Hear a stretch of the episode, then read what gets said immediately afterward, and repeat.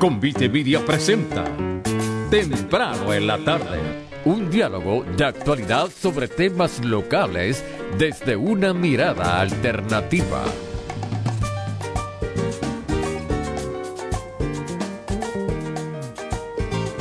Saludos amigos y amigas, bienvenidos todos y todas a este nuevo episodio de Temprano en la tarde. Después de un día de receso, gracias a los presidentes del imperio eh, que nos imponen el día de fiesta. Hoy regresamos a temprano en la tarde. Después de un fin de semana sumamente interesante por muchas razones, pero vamos a, como decía esta mañana Susan, vamos a, a las divertidas. Fue el fin de semana del carnaval que cierra hoy.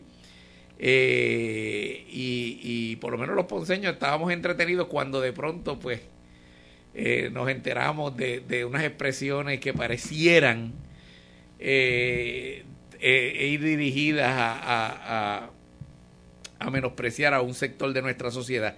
Pero de eso conversamos hoy con el doctor José Ángel Gandía Pavón eh, cuando regresemos de la pausa en temprano en la tarde.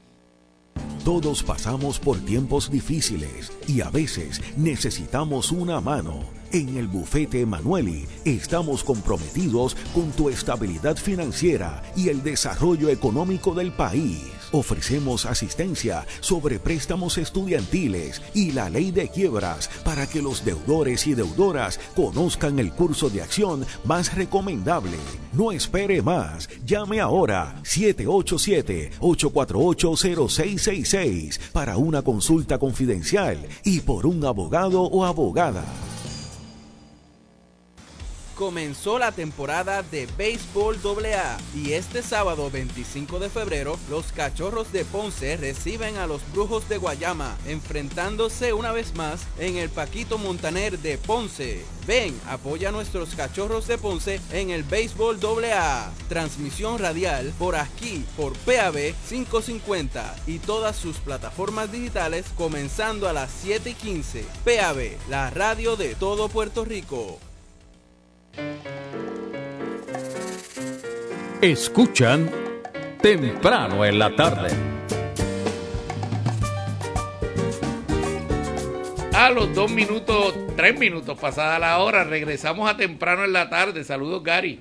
Saludos, Cepeda, aquí viviendo la colonia, sobreviviendo el imperio y, y, las revelaciones divinas de algunos, que, obviamente... Oh, no puedo decir, la FCC no me permite decir lo que son, pero, pero obviamente en un pueblo que con las divisiones que tiene este país, lo menos que nosotros necesitamos son payasadas como esas.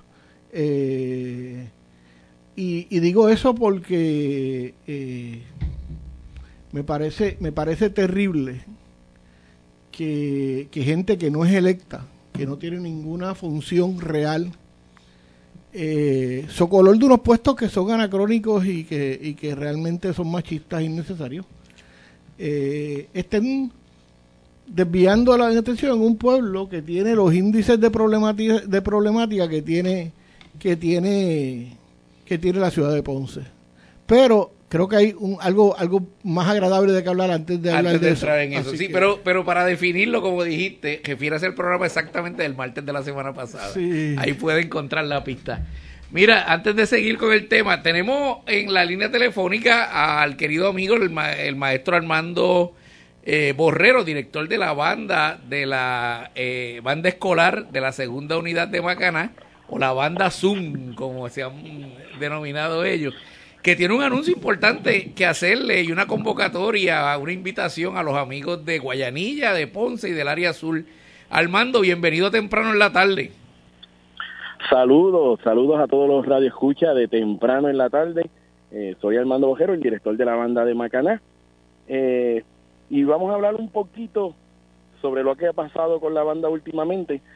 La banda fue invitada a un evento internacional un evento internacional de bandas en Yurinova, Italia, donde va a haber bandas de Polonia, España, Japón, de todo el mundo, bandas de todo el mundo, de América del Norte, América del Sur, y nosotros vamos a estar representando a Puerto Rico y al Caribe en esa gran actividad allá en Italia.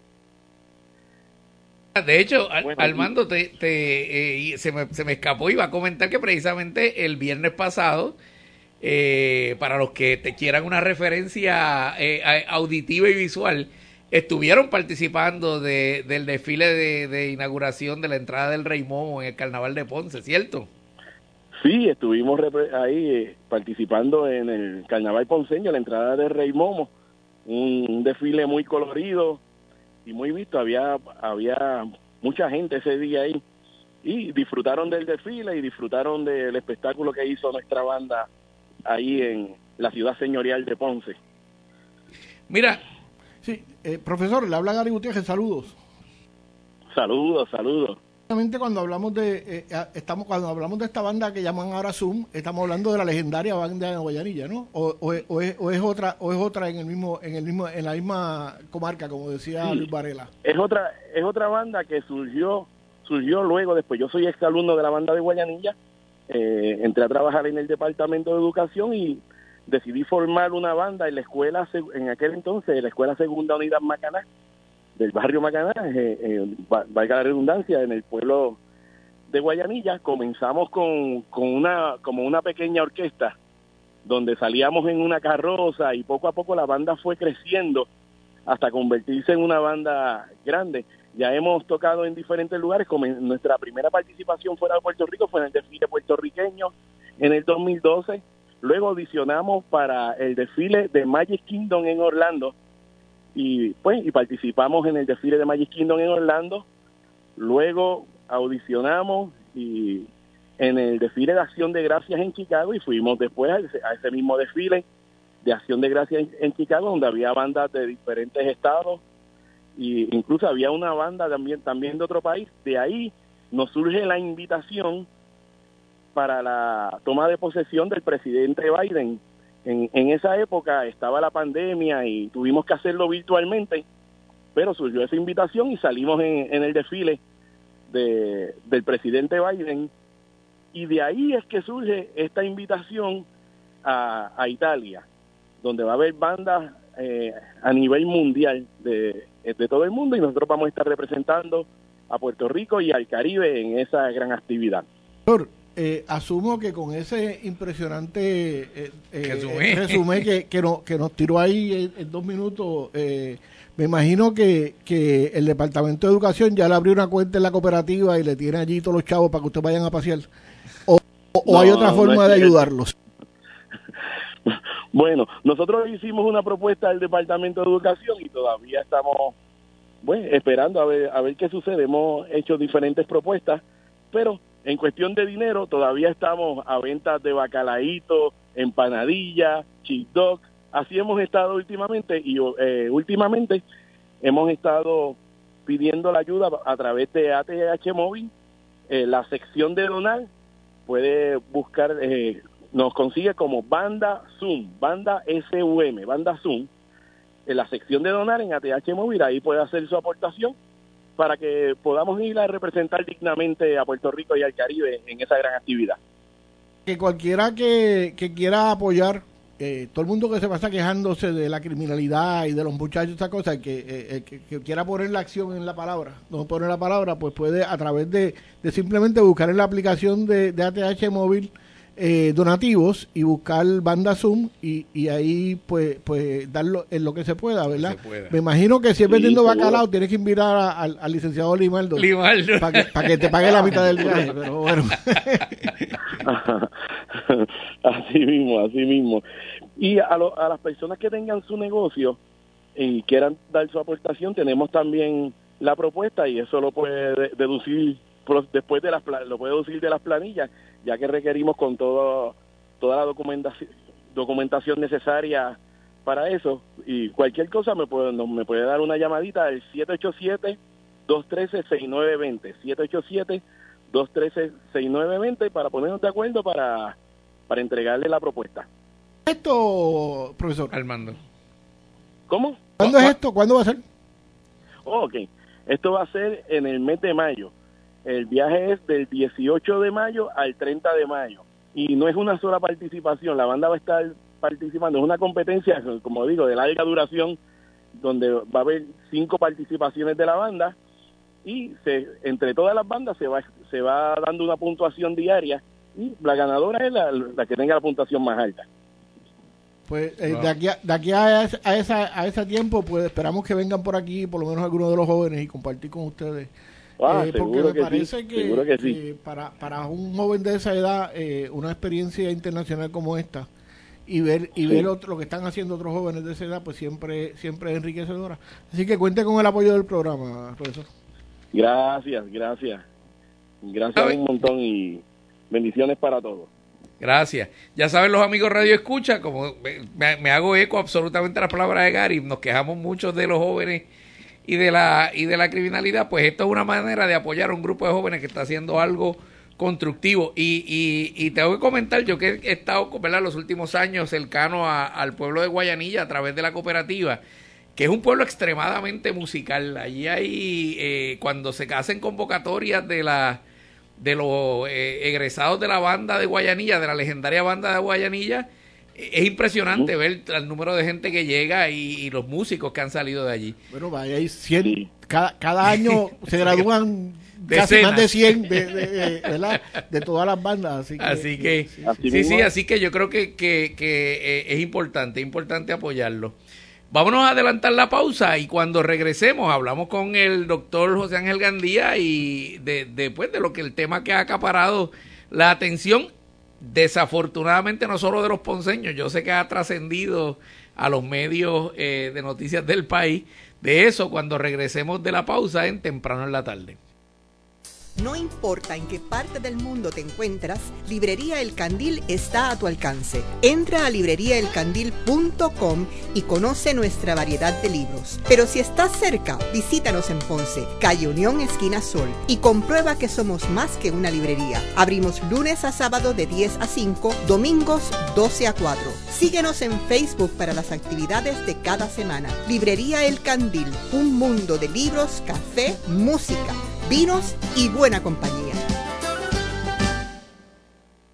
Te habla Gary Gutiérrez y vengo a decirte que tu espera terminó. Respetando el distanciamiento físico, el crocante chuletón, la jugosa pechuga pastelada y el legendario tres leches de El Paraíso Fonda Criolla Igual te esperan en Plaza San Cristóbal del Coto Laurel, justo a la salida 95 de la autopista Luisa Ferré. Ahora, como la cosa no está fácil, además de la carta regular, el chef Luis Alberto te brega con especiales de almuerzo y con una bandeja familiar. Así que en tiempos de pandemia, si lo tuyo es lo criollo, tu para paraíso está en el paraíso Funda Criolla Ival 787-842-0076. ¿Quién inventó la imprenta? El invento de la imprenta se le atribuye al alemán Johannes Gutenberg. En Ponce, Print Plus es más que una imprenta Print Plus, más que una imprenta, con rótulos, bordados, tarjetas de presentación, flyers, banners, brochures, Print Plus. Reparamos su rótulo. Llámanos sin compromiso para hacerle su cotización. Ciertas restricciones aplican. Print Plus, localizados en el Tuque Industrial Park, cerca de Sesco en Ponce. Print Plus, 787-290-2164. 290-2164. Print Plus, nuestra calidad nos distingue. Escuchan temprano en la tarde análisis de temas globales desde una perspectiva local. A los 14 minutos pasada la hora regresamos a temprano en la tarde. Eh, y la prensa hoy recoge, bueno, yo lo vi en Es Noticia, lo vi en Metro, lo vi eh, tanto en, la prensa local como, como o sea, regional como, como prensa a nivel isla, eh, la noticia de que eh, a partir de un comunicado de prensa que hace el líder por, los derechos de la comunidad LGBT, Pedro Julio Serrano, de que en, en la primera dama de Ponce se había expresado ofreciendo información, eh, bueno, totalmente falsa y prejuiciada contra la comunidad LGBTQ. Eh, y eso, y Pedro Julio, pues obviamente como activista y líder de los derechos de esa comunidad, pues eh, lo denunció y, ha causado el, el video de la entrevista ha, recorrido las redes, como dicen por ahí, se fue viral y, ha causado indignación en, en, muchas partes, exigiéndole, ¿verdad?, cuestionando al alcalde si esa es la política pública del municipio. Eh, es interesante cómo funciona la mente de los amigos que asesoran a los alcaldes en, en sus llamadas relaciones públicas, porque hoy me han inundado el teléfono con mensajes de que vamos a entregar patrullas y tenemos patrullas nuevas, hablando de los policías. Eh, y, pero al final del día salió por fin la nota diciendo, está bien, el viernes nos reunimos con Pedro Julio. Mira, antes de pasar a, a, Gandía, ¿verdad? Porque yo me parece que lo que hay que, discutir aquí es la, violencia institucional que desde una hegemonía se ejercen, ¿verdad? Eh, en este caso desde, la hegemonía de los cristianos, que aunque el, la, el, el, nuevo look de ellos es ser las víctimas sociales, eh, son la hegemonía social y, y, nuestro, y nuestra cultura está, está basada en esa hegemonía social, ¿verdad? Así que, que, y a diferencia de lo que dijo esta señora eh, sobre la cultura, si hay algo que es cultural, es la religión. y la única razón por la que ella y todos los cristianos aquí son cristianos es porque nacieron aquí. Si hubiesen nacido en Sudán, pues probablemente, o en, Yemen, serían, serían musulmanes. O en India, si hubiesen nacido, exacto. Así que, que vamos a empezar por ahí.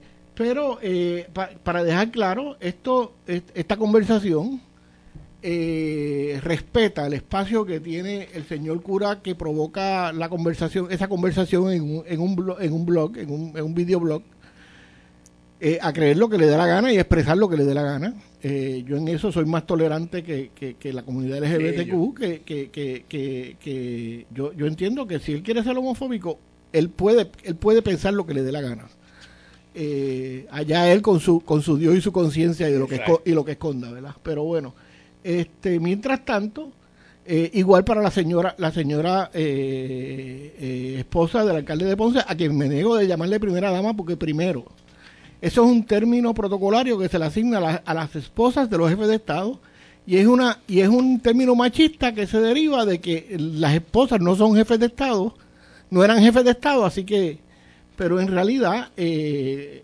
consulté a varios abogados, no son funcionarias públicas, no están cubiertas por la ley, por la ley de ética gubernamental, eh, no tienen que rendir informe, eh, no tienen contrato y no obstante eso no quiere decir que no manden, ¿verdad? Pero mandan en función de lo que le permita el alcalde o la alcaldesa de turno, porque en el caso de Mayita, las primeras, y en el caso de Sila, las hijas ocuparon la silla de primera dama, que entiendo que es un puesto para chanchullar y politiquear, porque eso no es necesario. Cada municipio tiene una oficina de, de, ayuda a ciudadanos que, que, se supone que canalice las cosas, que y tiene una oficina de protocolo que se supone que canalice las cosas que, que se le asignan a esa oficina. Que dicho esto, me parece terrible, me parece terrible que el señor alcalde de Ponce, a quien yo le pago el sueldo, porque yo con el chavito extra ese que me cobran cada vez que compro cualquier cosa, el, el IBU.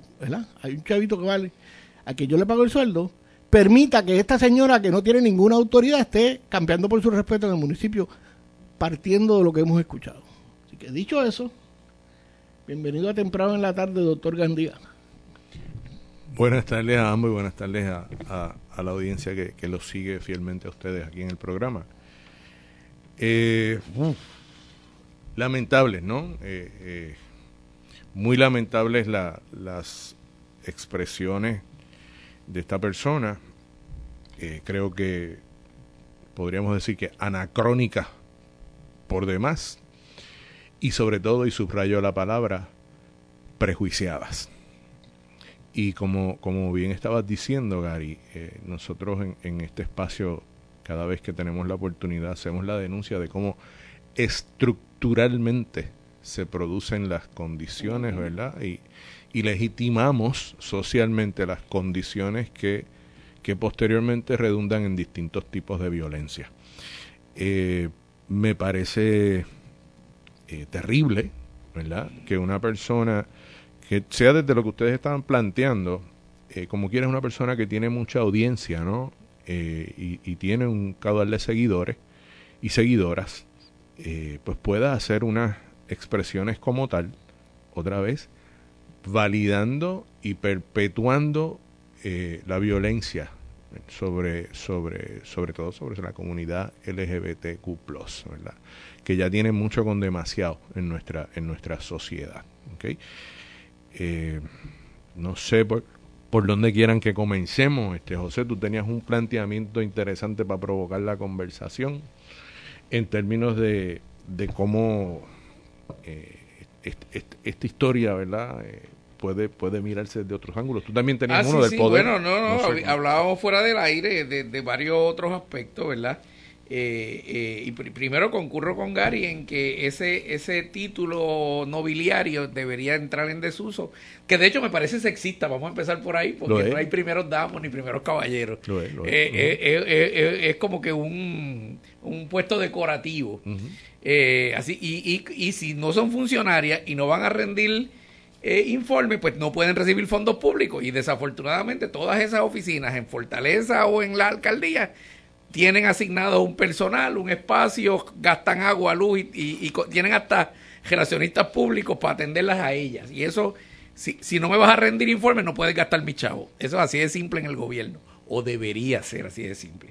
Así que yo abogo por la eliminación de ese, de ese título que sigue siendo, o, sea, aparentemente por las definiciones existentes, un título nobiliario. Segundo, eh, concurro absolutamente, ¿verdad? Como activista a favor de los derechos humanos en el respeto por la libertad de culto. O sea, esto no es un issue de libertad de culto. Claro. Usted tiene derecho a creer y practicar lo que le dé la gana. Esa señora puede creer lo que le dé la gana, puede expresar lo que le dé la gana en su carácter personal. Yo llevo 64 años sin conocerla, sin haberla escuchado y he sido feliz. No tengo problema con eso. O sea, ella puede seguir haciendo eso. Lo que no puede hacer es hacerlo desde la plataforma municipal o, mover, o mover un cuadro porque tiene vigilante y entiende que eso son cosas que, que, reflejan la maldad o yo no sé qué yo no sé qué otra ah, estupidez eh, dijo porque aquello era incoherente lo que dijo desde que llegaron a esta administración les ha dado con la con el arte eh, y si hay desnudos si hay cuernos si hay no sé qué cosa pues no lo quieren como, como si eso fuera un criterio artístico eh, y otra vez, ahí entra entonces la libertad de expresión, ¿verdad? Y la libertad de expresión del artista y gente que sabe de arte. Y hay que entender que, eh, y eso me gustó lo que, que como lo trajiste, Gary, eh, si algo es cultural es la religión, porque vamos a dejarnos de cuento, tenemos que superar la definición de cultura, no es el folclore, el folclore es una cosa y cultura es otra, el folclore es parte de la cultura, pero no es la totalidad. La cultura es todos los verdaderos valores que usted demuestra con los actos, no con las palabras. Gandía. sí, yo pienso, pienso que cuando hablamos de cultura estamos hablando de, modos de vida, de, modos de vida diferentes, ¿verdad? De, de, formas de expresarnos, de sentir, de pensar, de hacer ciencia, de vida cotidiana, de, prácticas de valores, ¿verdad? Eh, eso es nuestra cultura y, muchas otras cosas más, manifestaciones artísticas, pero precisamente nos quedamos en el asunto del, del folclore, ¿verdad? Creemos que de lo que se trata la cultura es de tocar el cuatro y, y, misas de gallo en Navidad, o sea, sí, este, y, sí, y eso inclusive son elementos de nuestra cultura pero, pero la cultura no se puede limitar a algo tan, diría yo, chauvinista, ¿no? Algo que, que sacamos a pasear cuando hace el frito navideño y sacamos las banderas y los sombreros y yo soy boricua para que tú lo sepas y ya celebré mi cultura o en octubre, el Día de la Puertorriqueñidad en la escuela. O sea, eso, eso es realmente hacer una payasada con nuestra cultura. ¿Cómo? Noviembre. Ah, es, que... El 19, el día de la invasión de los españoles, aquí le llamamos el Día de la Puertorriqueñidad. imagínate cuánta importancia le doy al, a la celebración. Sí, sí, porque me parece chauvinista, ¿no? Me parece eh, eh, reclamar una identidad nacional, ¿verdad? Desde una plataforma que, que es toda una, una falsedad, ¿no? Para que todo el mundo vea cuánto yo amo mi bandera, pero total, este, voy a las playas, ensucio las playas, este, eh, no pienso cuando voy a elegir líderes políticos. Entonces, es una para mí es una total contradicción. Yo pienso que, que el asunto religioso, eh, al igual que el tema político eh, y, el, y, el, y, el, otro tema de la sexualidad que está vinculado en, en, este, en este tema, ¿verdad? Eh, más que de la sexualidad, de, la identidad sexual o Sí, hay, hay la orientación. Hay varios aspectos, ¿verdad? Que sería bueno que los definiéramos, porque me parece que eso quedó bien borroso. Que te, decía ahorita, ¿verdad? Que, si podríamos compartir al aire, ¿no? Para clarificar el concepto. Porque mucha gente habla de, identidad sexual, por ejemplo, pero yo me pregunto, ¿tendrán idea de lo que significa identidad sexual, verdad? Entonces, no, sé hasta dónde cada quien atribuye su propia definición al asunto, ¿no? Y, yo creo que es importante, número uno, estar claros y claras de que cuando hablamos de la identidad sexual se trata de, de, la percepción que tenemos nosotros mismos, de, básicamente del elemento biológico y, y, la función y, y la cuestión atribuida culturalmente a la función. O sea, y ahí hablamos de identidad sexual. Pero eso, eso es más bien eh, definido por, por la cosa biológica, ¿no? Y, y pues algunas personas eh, utilizan solo ese criterio para hablar de sexualidad. Oye, otra vez, derecho tienen. Si usted lo que quiere es hablar de sexualidad y solamente decir macho y hembra los creó, pues está bien, pues ese es su criterio. Pero, pero existen múltiples formas de abordar el tema, ¿verdad? más allá de lo biológico. Y, ha quedado evidenciado en estudios que la sexualidad es un problema mucho, o un fenómeno, no un problema, un fenómeno mucho más complejo, ¿verdad? Cuando, cuando hablamos de la propia identidad sexual, es importante reconocer asuntos que tienen que ver con la identidad de género. Y entonces cuando hablamos de identidad de género estamos hablando de aspectos psicológicos, de aspectos emocionales.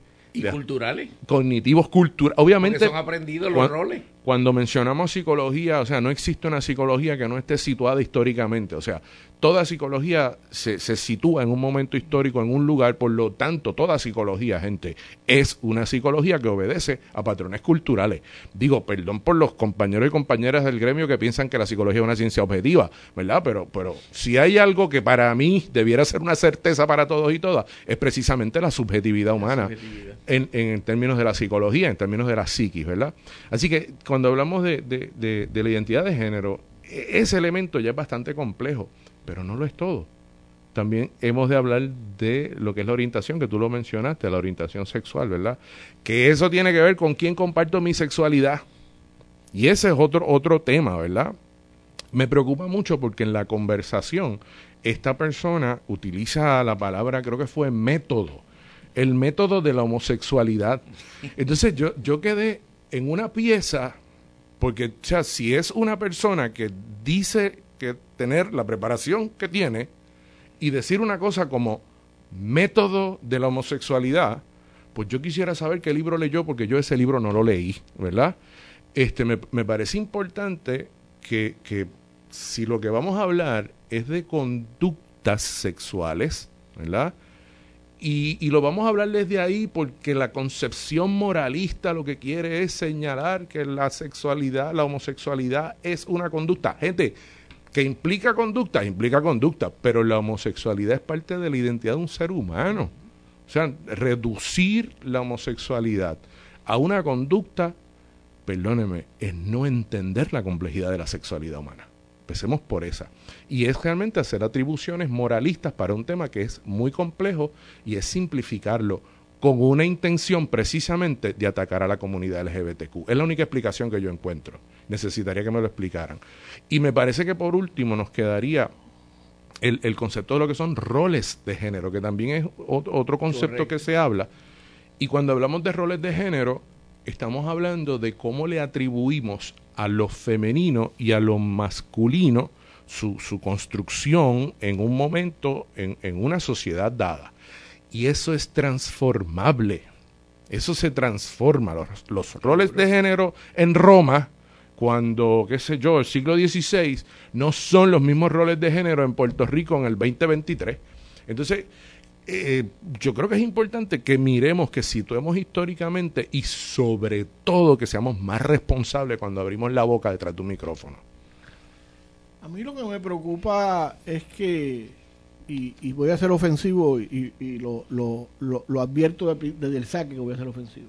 En este país, cualquiera da cuatro vincos en una marquesina, dice que encontró a Dios y se convierte en experto en todos estos temas. Vamos a la pausa y cuando regresemos ¿Cómo es que se maneja esto? Sobre todo desde unas, de unas instituciones que han estado sumamente señaladas en los últimos años por problemas de moralidad sexual y que entonces se, se, autodeterminan, se atribuyen, velar por la, por la homosexualidad de los otros. No tan solo eso, sino que pretenden que el Estado nos imponga su visión de eso cuando regresemos a temprano en la tarde. Son las 4 y 29, 29 minutos por hora. Aquí, WPAB 550 Ponce transmitiendo para todo el mundo por el 550 en la banda AM, 93.1 FM y PAB550.com por la internet. Caribe Coop, la cooperativa del sur, presenta Un Minuto en las Noticias.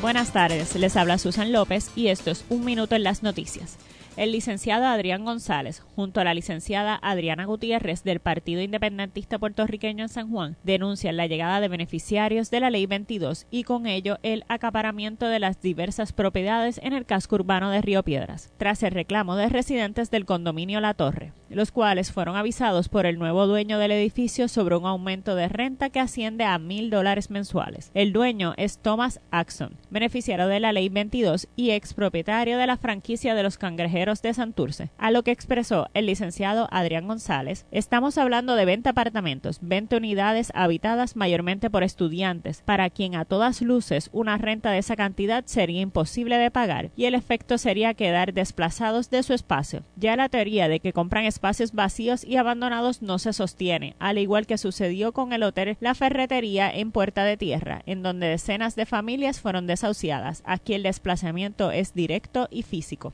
El Tribunal Supremo de Seúl ha reconocido los derechos de una pareja gay que reclamaban los mismos privilegios que una heterosexual en un caso de discriminación por parte del Servicio Nacional de Seguros de Salud. La resolución marca la primera ocasión en la que se reconocen legalmente los derechos de una pareja de personas del mismo sexo. En la sentencia se explica que debemos reconsiderar la noción de nuestras comunidades, que cambia respecto al pasado y en concordancia con el cambio de los tiempos y las circunstancias, según la agencia de noticias John también desde Amnistía Internacional se ha celebrado la noticia. Un investigador para la región de la organización, Boram Yang, ha asegurado que aún queda un gran camino por recorrer para acabar contra la discriminación contra la comunidad LGTBI. Pero este veredicto nos ofrece esperanza para pensar que estos prejuicios podrían superarse. Hasta aquí las informaciones. Mantengan la sintonía. Regresamos con temprano en la tarde. Un minuto en las noticias. Llegó a ustedes como cortesía de Caribe Coop, la cooperativa del sur, con sucursales en Guayanilla y Ponce. Teléfono 835-2480. Amigo comerciante, ahora más que nunca su empresa grande o pequeña depende de sus medios de comunicación. Sus conexiones de correo electrónico, teléfono e internet son de suma importancia. Quedarse sin ellas, no sacarle máximo provecho, podría costarte dinero. No se arriesgue. GlobalNet Corporation ofrece servicios de cuadro virtual con transferencias automáticas a cualquier parte del mundo. También servicios de telefonía o internet por aire de alta velocidad. Para más información, llame a GlobalNet Corporation 787-705-0049, 705-0049 o puede escribirnos a info.globalnetcorporation.com. Ahora, Agenda Ambiental va al aire todos los sábados de 10 a 11 de la mañana. Nuestros panelistas e invitados continuarán dándole voz y brindando un espacio a las luchas ambientales de la región sur y de todo el país. Te invitan la Casa Tallaboeña de Formación Comunitaria y Resiliencia y el Campamento en contra de las cenizas en Peñuelas. Por aquí, por WPAB 550 AM y ECO 93.1 FM en el área metro. Acompáñanos todos los sábados de 10 a 11 de la mañana mañana en Agenda Ambiental. Escuchan temprano en la tarde un diálogo de actualidad sobre temas locales desde una mirada alternativa. A los 34 minutos pasada la hora, regresamos a temprano en la tarde y ahora conversamos con el doctor José Ángel Gandía Pavón, psicólogo, eh, y eh, hablamos precisamente sobre ese tema de, eh, de las definiciones alrededor de las identidades sexuales y los roles. Y decía él que no es lo mismo, qué sé yo, el rol del, del, del, del hombre masculino y femenino del siglo X o de la era romana eh, aunque, by the way, para los abogados ahí es que surge el concepto del pater familias en la era hace dos mil años en la era romana. Claro, y, eh, precisamente ese padre podía quitarle la vida a sus hijos. Sí, sí porque eran propiedad de él. Claro. pero entonces no es lo mismo, yo, yo lo traigo todavía más cerca. Yo lo traigo todavía más cerca, no, solo, no es la misma definición de roles la de principios del siglo XX en Puerto Rico que la que hay ahora en el principio del siglo XXI. Y, pero esas mm. construcciones de roles son definidas de acuerdo a, los intereses del poder. Y eso es lo que tenemos que tener incluso, claro. Incluso la visión cristiana, y, esto lo, traigo como pie forzado para, para, para Gandía, la versión cristiana, que, que, es una visión sobre la sexualidad, que es una visión paulina, básicamente, según, según mi impresión. Yo no soy estudiante, yo no soy teólogo, ni escéptica, ni nada de esas cosas. Pero es una visión paulina eh, de, un, de, un, de un rabino helenizado, es decir, que, que vivía en el mundo helénico, eh, vivía más cerca de Grecia que de Jerusalén, y que, y que miraba eh, la sexualidad como, como una cosa negativa, primero porque era un adulto mayor soltero en, en, un, en, una cultura como la hebrea, que eso tiene unas implicaciones sobre, sobre su propia sexualidad interesante que habría que discutir y segundo, que, que siendo, siendo él portavoz de un, de un mito eh, apocalíptico que planteaba la segunda venida de Cristo en, la, en, los próximos años, porque Jesús dijo que vendría antes de los que, que los que estuvieran allí se hubiesen muerto, pues obviamente él no, no veía la importancia en la, en la, en la procreación y, y por ende eh, hablaba de la silencia. De hecho, por eso es que muchas romanas se, la, se, le, se, le, se la adhieren al curso y muchos de los romanos como que no les gustaba la cosa, ¿verdad? Porque eh, eh, así que, o sea, que, que obviamente la, la, la, idea cristiana desde sus comienzos, porque todo ese, todo ese, toda esa narrativa la comienza Pablo, quien quiera que fuera Pablo o quienes quieran que fueran Pablo, porque eso también es otra discusión. Este, obviamente viene con una visión de una sexualidad muy controlada, muy, muy, muy, ¿cómo es? Este, eh, vista desde, desde que sea, que sea el, el, maestro de la iglesia quien controle la sexualidad de los otros, cosa que tiene que ver un poco con un libro que, que Manolo Matos recomienda que se llama El, el Alpha God, que, que habla de que, de que los prima, en todos los primates los, los masculinos más fuertes le controlan la sexualidad a los otros porque es una forma de control, así que por ahí va también la cosa. Y, muy concebida, eh, eh, quizás, eh, ahora, muy, muy concebida desde una práctica religiosa muy vinculada, por ejemplo, a estas filosofías griegas, ¿verdad? Que después fueron transformadas y cristianizadas donde, donde se vislumbraba el, el, cuerpo como la cárcel del alma, que con los griegos era una cosa, ¿verdad? Pero, pero entonces cuando... exacto, acá se, se, se, transforma, se cristianiza, ¿no? y, y entonces empezamos a ver ya como, como buenos valores de, de la fe, el sufrimiento, eh, la pobreza, y entonces, y, claro que eso también sería otra conversación, porque entonces se empieza a utilizar el sufrimiento y la pobreza como herramientas de control social. O sea, vamos a dejarnos de cuento, ¿no? Pero otra vez, eso son conversaciones que hay que mirar históricamente como, como ustedes lo están situando. Yo sigo tomando notas, para que se rían, sigo tomando, eh, hoy no traje la libreta, pero, pero sigo tomando notas en papel. Es que cuando los escucho, José, tú estabas diciendo, un poco por la línea de cómo esto era mediado por los intereses de los grupos, ¿verdad? Eh, y, me parece que, insertas una visión así un poco eh, desde el materialismo histórico, eh, en tus palabras, a diferencia de lo que plantea Gary, que lo, plantea como el, resultado de unas narrativas. Entonces, que, que posiblemente lo podemos mirar más bien no, no como como el resultado de un materialismo histórico, se puede mirar de las dos formas, pero, pero acá verlo ya como, como lo que Moscovici eh, llamaba representaciones sociales, ¿no? Entonces, entonces como socialmente en nuestro día a día, en las conversaciones, en nuestras prácticas, con nuestro lenguaje, en, en la vida cotidiana, vamos compartiendo, ¿verdad? Eh, imaginarios, ideas, formas de, de apalabrar, de sentir, y vamos construyendo las ideas que después nos explotan en la cara. Entonces, en, en la pausa estábamos hablando un poco de, de este intento de giro en el discurso cristiano de que ahora los cristianos, que son la mayoría, que ostentan una hegemonía todavía, ¿verdad? Que tienen hasta un partido político en la legislatura, ¿verdad? O sea, de repente logran posicionarse muchas veces como las víctimas.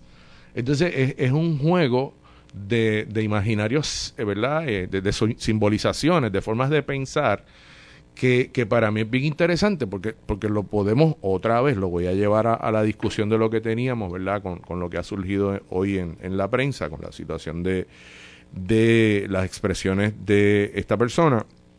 Cuando entonces miramos que tú tienes un grupo de personas que ostentan el poder, que se identifican con una forma de creer, que lo que están sintiendo en este momento es que están perdiendo precisamente la hegemonía.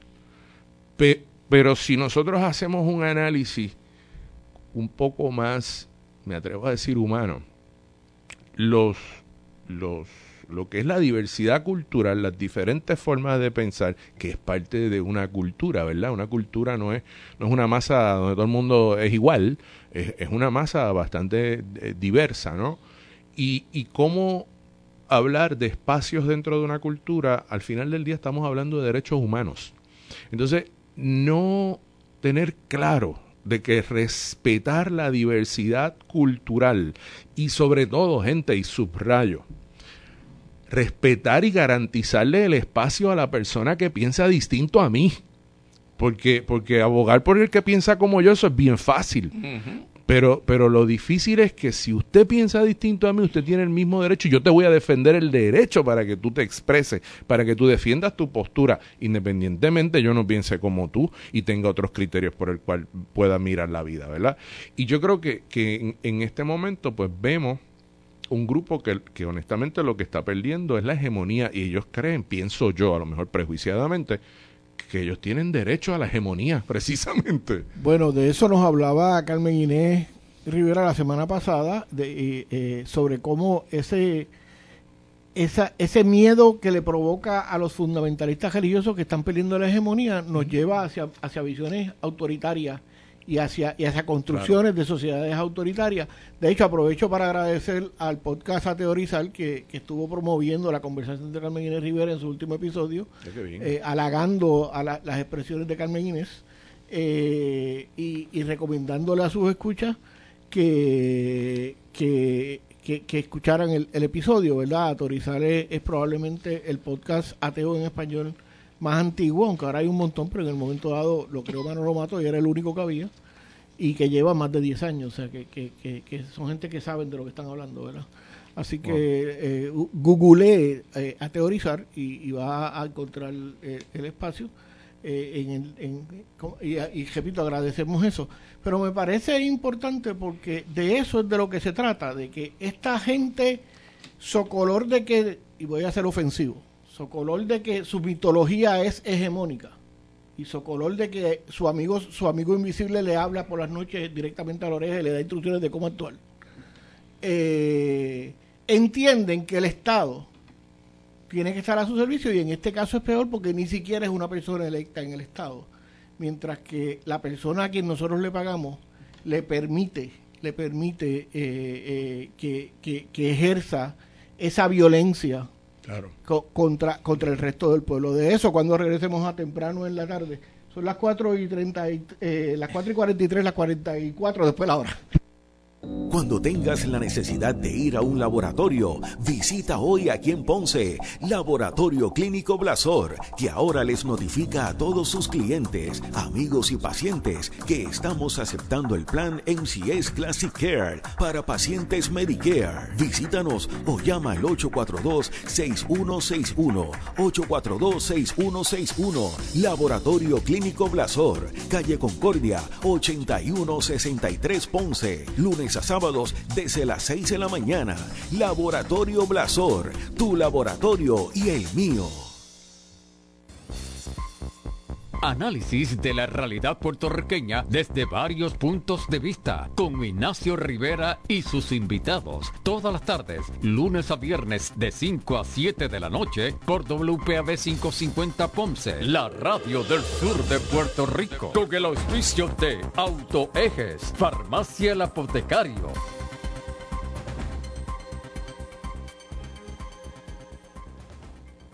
Sabes los peligros que rodean su residencia o negocio. Uno de ellos es la posibilidad de que una rama peligrosa de un árbol caiga y golpee a alguien o destruya su propiedad. Para corte de ramas peligrosas, llame a Grama Mía. Si tienes problemas con raíces de árboles rompiendo el piso o terraza, llame a Grama Mía. Si el árbol ya cayó y necesita picarlo y disponer, llame a Grama Mía. Grama Mía, resolviendo todos los problemas relacionados a árboles. 843-6246. 843-6246. Nuestro próximo programa a las 5, Fuego Cruzado, con Ignacio Rivera y sus invitados.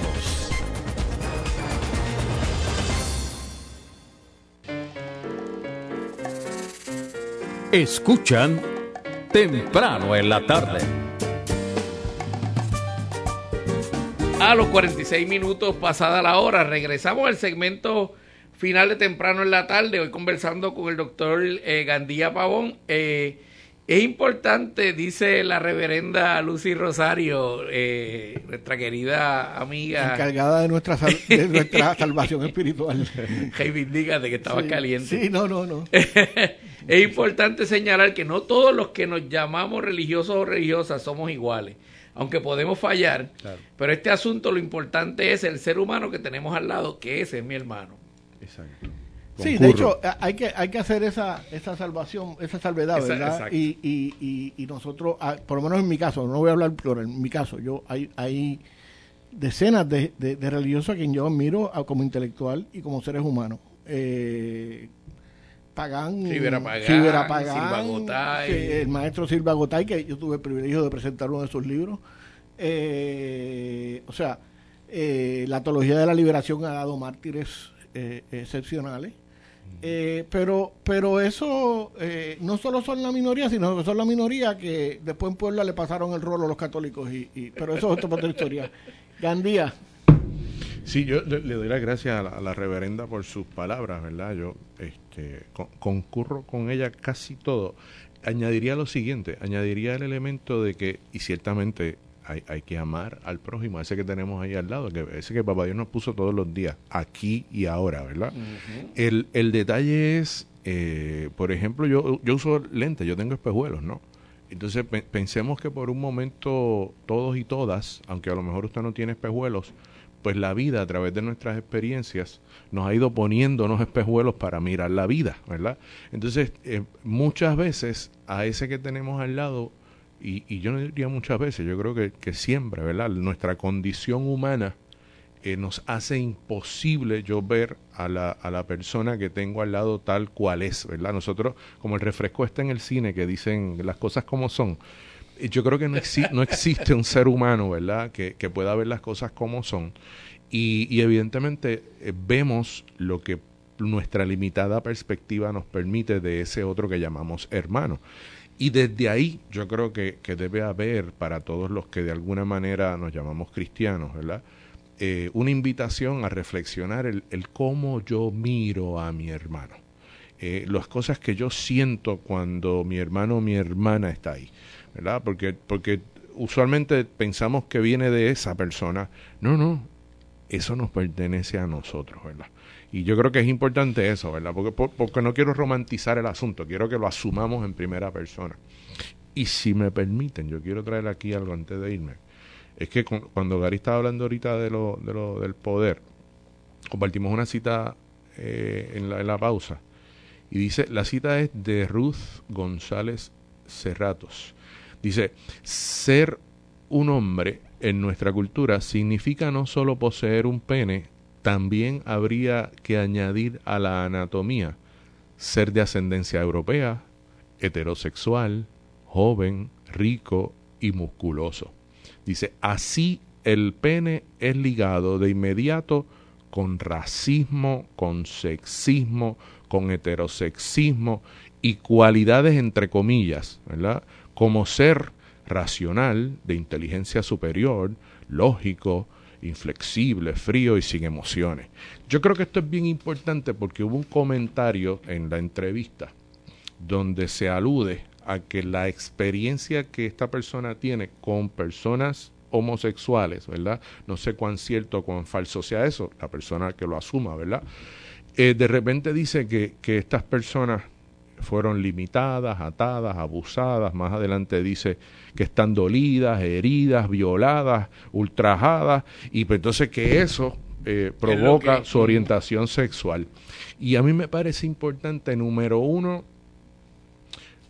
no caer en el reduccionismo, que me parece que es un reduccionismo a todas luces, de pensar que porque una persona haya vivido una experiencia de abuso, de maltrato, de opresión, de humillación tal, ¿verdad?, en distintos momentos de la niñez, para los cuales habría que ver también, otra vez, hablando responsablemente como psicólogo, en qué momento la persona tuvo algún tipo de, maltrato, de violencia sexual, porque dependiendo de eso, también son las herramientas con las cuales se puede enfrentar o no a ese, a ese fenómeno. O sea, aquí hay muchas variables mucho más complejas que me parece que no se hablaron, ¿verdad?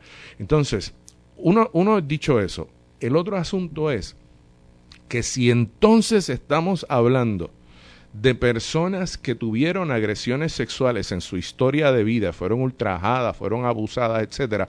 Gente, estamos hablando precisamente de problemas que tienen que ver con las construcciones de género en el país. Estamos hablando de género.